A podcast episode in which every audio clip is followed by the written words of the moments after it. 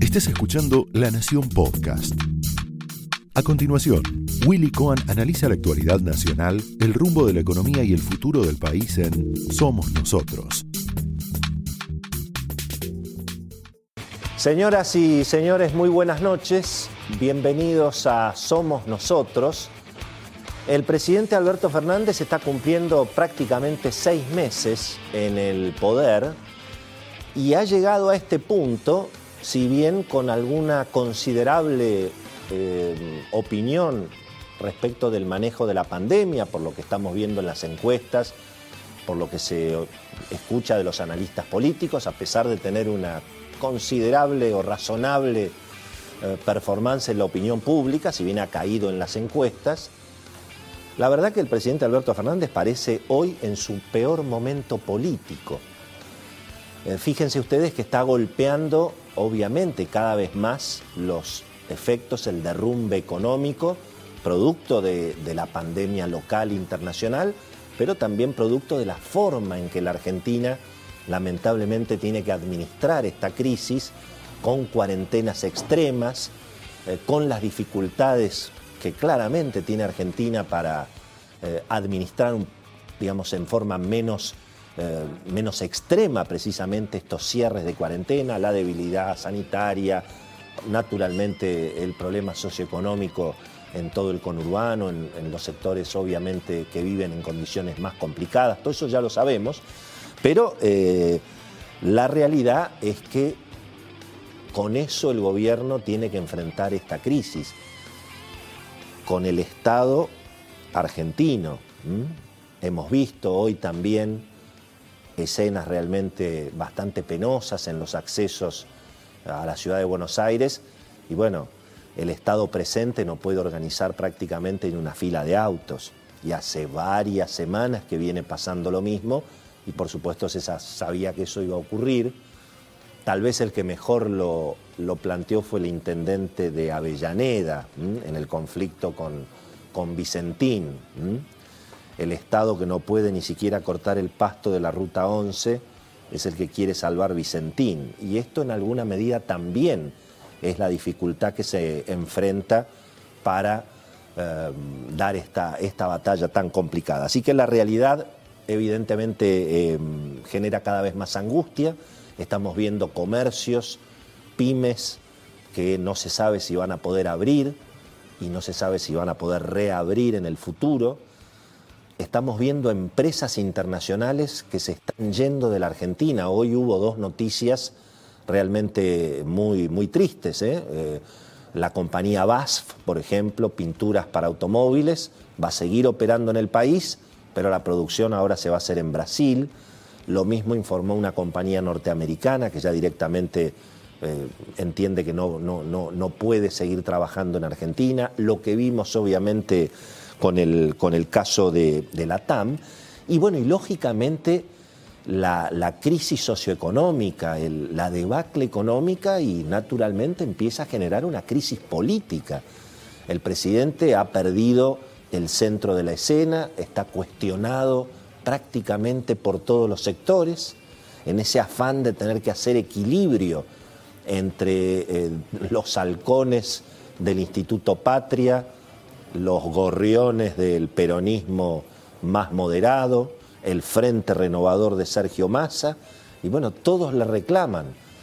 En el Instituto Patria lo quieren menos gradualista, hay varios ministros del albertismo que están en la mira, desde los sectores moderados del peronismo, los gobernadores, los intendentes, con los que el presidente Alberto Fernández había prometido gobernar. Obviamente, estos le reclaman más firmeza contra el avance de todo el planeta de Cristina. Y así está el presidente, fastidiado eh, en alguna medida o eh, generando fastidio en, los distintos sectores de su coalición. Hoy hemos tenido un espectáculo impresionante con Sergio Berni eh, directamente cuestionando en público al Gabinete Nacional. Me decía Beto Valdés, que tiene mucha información y ahora nos va a contar muchos detalles, que si a esta hora todavía Sergio Berni sigue en su puesto en la provincia de Buenos Aires, es porque obviamente tiene el aval de Cristina. nunca hubiera haber ni hecho el espectáculo que hizo hoy si no hubiera tenido obviamente el, aval de la jefa. Y todo eso naturalmente lo, golpea al, al, presidente en momentos en que al mismo tiempo desde, bueno, desde sectores más moderados se habla de la necesidad de un cambio de gabinete. Hoy salió también Alberto eh, Aníbal Fernández, más eh, a pedir prácticamente un cargo en el gobierno. Dijo, che, pidan la pelota, ayúdenlo al presidente, se lo dijo al, gabinete. Eh, y Sergio Massa, fíjense que mm, aquí aparece otra situación muy complicada, ¿no? porque el conflicto con el campo está creciendo. Hoy Cecilia Bufflet nos va a contar, por ejemplo, una maniobra que está haciendo el gobierno para sacarle más plata al campo por retenciones, con el manejo de los precios eh, y la intervención eh, justamente en, los precios que se declaran eh, para, para pagar las retenciones.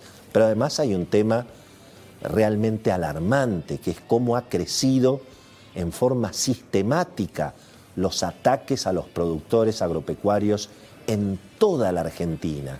Hay un trabajo que em, preparó Confederaciones Rurales, realmente un trabajo extraordinario, con el mapa del delito rural en la Argentina, que creo que lo tenemos, justamente lo podemos, lo podemos ver en pantalla, a ver si lo podemos ver completo. Ahí está, ¿no? Porque fíjense Em, lo que es la, a, propósito de Sergio Berni, ¿no? la provincia de Buenos Aires, todo lo que es eh, color rojo son todos ataques a silo bolsas, que es el trabajo de la gente del campo.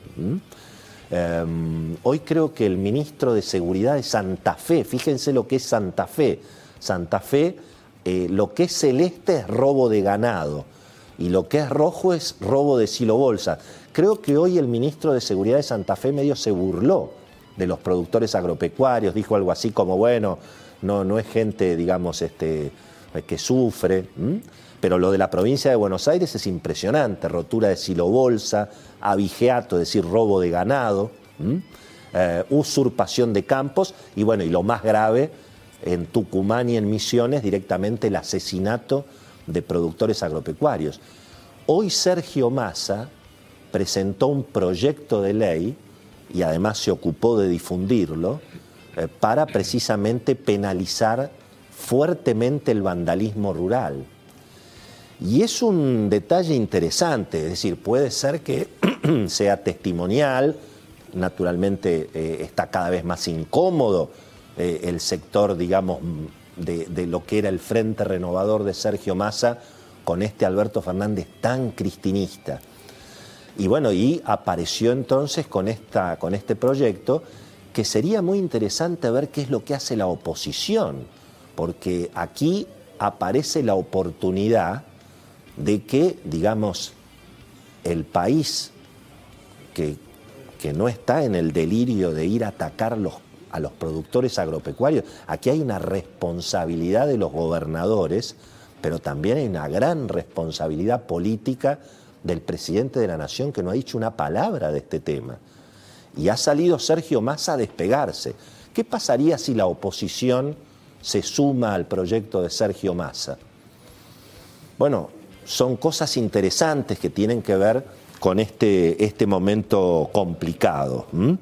Eh, mientras tanto, claro, la, la economía genera mucha desconfianza, ni siquiera el amague de un acuerdo con la deuda que parecería que ni siquiera va a resolver del todo el problema, porque todo indica que van a quedar juicios pendientes con Argentina, el riesgo país tampoco va a poder bajar todo lo que se necesita que baje, porque además de resolver la deuda, hay que ver qué se hace con el déficit fiscal, con la emisión monetaria. Hoy va a estar con nosotros Javier Milei. Vamos a charlar con uno de los economistas más explosivos, sin duda, de la Argentina, él entiende que a este ritmo de déficit fiscal, a este ritmo de emisión monetaria, con caída de actividad económica y con caída de la demanda de dinero, el riesgo de una aceleración inflacionaria peligrosa es muy alto. Y además advierte otra cosa, que es que el plan del gobierno, o por lo menos del equipo económico del gobierno, es seguir emitiendo y profundizar todavía el déficit fiscal. Martín Guzmán dice otra cosa. Por eso hay economistas que creen que esto se puede en alguna medida manejar sin llegar a un estallido hiperinflacionario. Pero de todos esos temas vamos a hablar, eh, vamos a hablar hoy eh, con Javier Milei y por supuesto con nuestro equipo. Y un último tema, porque ha reaparecido desde luego el ataque del poder al periodismo. No es la primera vez, ha pasado muchas veces en otros países, también en Argentina, el ataque del poder al periodismo a través de la utilización de causas judiciales. Entonces yo creo que acá lo único importante es que los periodistas se sientan tranquilos, porque el ataque a las primeras figuras del periodismo es para generar miedo en la mayoría de los periodistas, para generar miedo en las generaciones jóvenes. Entonces lo, lo que es fundamental aquí es que los principales estudios de abogados de la Argentina que crean en la libertad, que crean en la democracia, los dueños obviamente de las empresas, los dueños de los medios de comunicación, le garanticen a todos los periodistas que hay en la Argentina, los que trabajan en relación de dependencia, los que trabajan freelance, que todos los periodistas sepan que van a tener cobertura legal eso es muy importante, porque eso es ir a los hechos.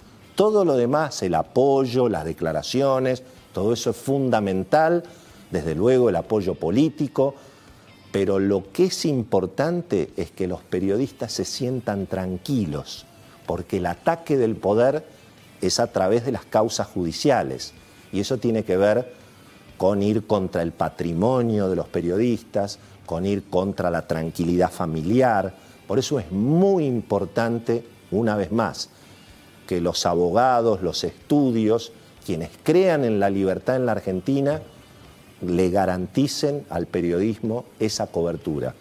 Créanme que sé de lo que hablo. Señoras y señores. Esto fue Somos Nosotros, un podcast exclusivo de La Nación.